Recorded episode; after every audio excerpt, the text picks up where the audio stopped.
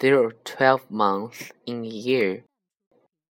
January, February, March, April, May, June, July, August, September, October, November, December.